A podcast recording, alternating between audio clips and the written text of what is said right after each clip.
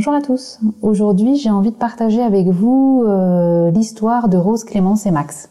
En réalité, c'est plutôt un dossier d'adoption, mais comme je vous le dis souvent, vous savez que les dossiers qui viennent euh, au cabinet sont souvent des histoires, des tranches de vie d'une ou plusieurs personnes.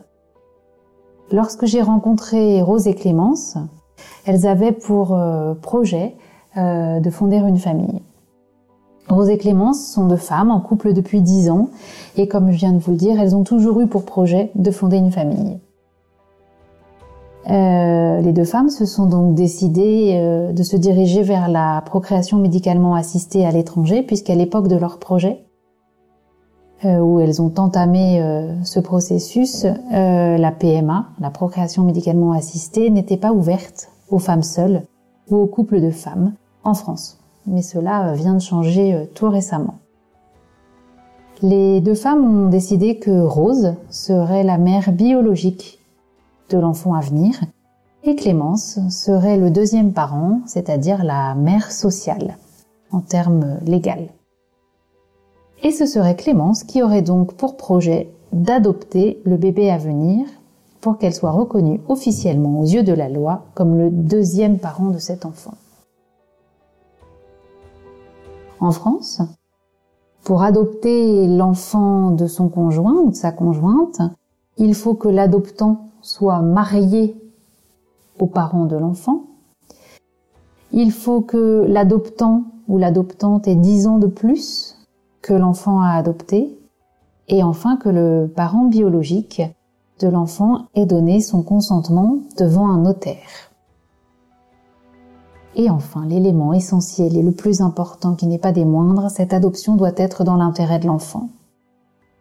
C'est dans ce contexte que je rencontre donc Clémence, accompagnée de Rose, et je lui donne l'ensemble de ses conditions, l'ensemble des éléments et surtout les conséquences de son acte qu'elle s'apprête à faire, qui est qu'on appelle en France une adoption plénière. En France, il existe deux types d'adoption, la simple et la plénière, mais ces podcasts ne sont pas destinés à vous faire des cours de droit. Euh, dans notre histoire, il s'agira d'une adoption plénière puisqu'il y a, d'un côté une absence de filiation pour, euh, pour le bébé qui s'appelle Max. Clémence euh, va donc, si l'adoption plénière est constatée, Clémence sera considérée comme le deuxième parent de Max, du bébé à venir. Euh, Clémence aura l'autorité parentale conjointe sur Max. Max pourra porter tout ou partie euh, de son nom.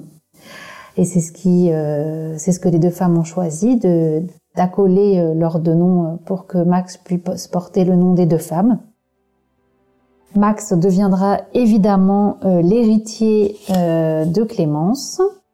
Et il faut savoir que euh, cette adoption plénière est un acte irrévocable pour Clémence. Lorsque je lui explique que cet acte est irrévocable, elle balaye mon argument en me disant que de toute façon, elle s'est toujours sentie euh, la mère euh, de ce petit garçon et que ça n'a pas d'importance pour elle que cet acte soit irrévocable.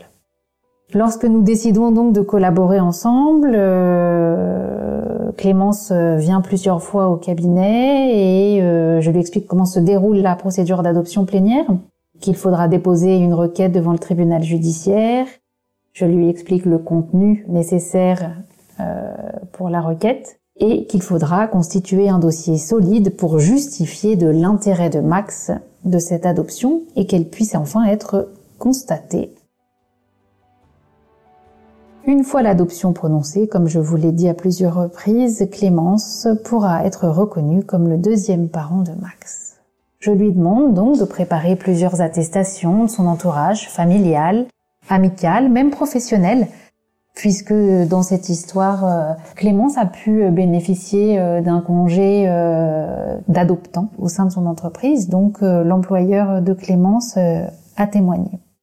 Nous avons aussi choisi plusieurs photographies qui montrait euh, l'intérêt euh, porté euh, à Max de la part de Clémence, mais aussi de la famille de Clémence, et que ce petit garçon faisait intégralement partie de la vie de Clémence depuis sa naissance, puisque il faut rappeler que Clémence était là dès le début du processus de la procréation médicalement assistée qui s'est passé à l'étranger.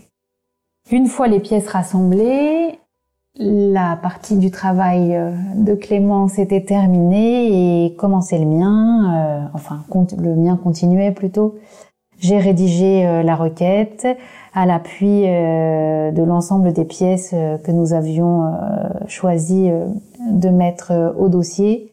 Une fois la rédaction terminée, je déposais la requête et il convient quand même de préciser, et c'est un élément important, que à partir du moment où vous déposez une requête d'adoption, enfin aux fins d'adoption devant le tribunal, il y a plusieurs mois qui s'écoulent entre le dépôt et la réponse tant attendue. Pour exemple, nous avons euh, déposé la requête en décembre 2020 pour obtenir une réponse du tribunal en juin 2021. Mon rôle dans ce dossier été d'accompagner et de conseiller juridiquement Clémence dans le cadre de sa démarche. Et nous avons eu plaisir d'apprendre euh, en mois de juin 2021 que Clémence est devenu le parent, le deuxième parent officiel de Max. Et une fois euh, l'acte euh, d'état civil ou l'extrait d'acte de naissance de Max rectifié, euh, Clémence ou Rose, les deux, en tout cas, ont pu se rendre à la mairie pour faire euh, modifier leur euh, livret de famille. Et euh, ce qui fait toujours plaisir dans le suivi d'un dossier, c'est quand les clients pensent à vous et vous envoient ne serait-ce que la suite ou donnent des nouvelles. Et j'ai reçu en photo hier le livret de famille modifié. Voilà pour cette histoire de Rose, Max et Clémence.